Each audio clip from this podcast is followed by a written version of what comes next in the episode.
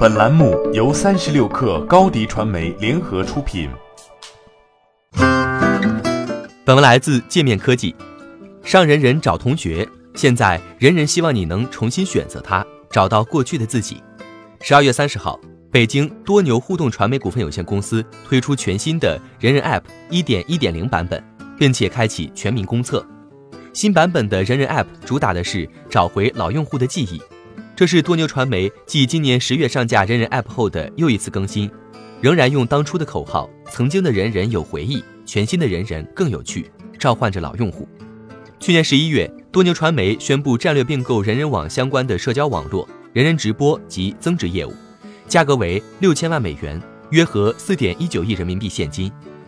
人人网当时的 CEO 陈一舟称，看好多牛传媒的两位年轻创始人，看好媒体矩阵的模式。同时，他表示期待新的接班人以及新的生产力为人人网带来新的发展。实际上，自从多牛传媒并购人人网，公司就一直在对社交应用部分的业务进行调整。这一次，全新的人人 App 依然试图从老用户着手，新增账号找回体系、人人运动，保留了发布新鲜事、寻找校友和内容推荐等功能。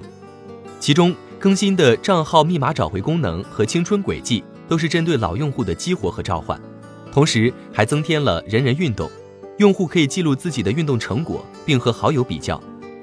界面新闻下载人人新版本 App 后发现，应用保留了人人一贯的蓝色风格，用户找回密码的方式比较常规，而如果忘记账号，App 可通过输入自己的学校、家乡信息等找回。在老用户登录成功之后，App 会以 H5 的形式给用户发送一份信件。回顾用户使用人人的经历，在情怀上确实满分了。首页的界面较为简洁，新鲜事和推荐是首页的两大板块。当初多牛传媒在对人人 App 调整时，就将人人网的社交网络与直播分拆成两个独立业务，直播业务以人人直播 App 单独运营，社交业务成为全新的人人 App。现在看来，这一举动还是很明智的。如今的用户希望化繁为简。除了这些，新的 App 没有太多独特的更新。目前，人人 App 一点一点零版在苹果商店和安卓市场已上线。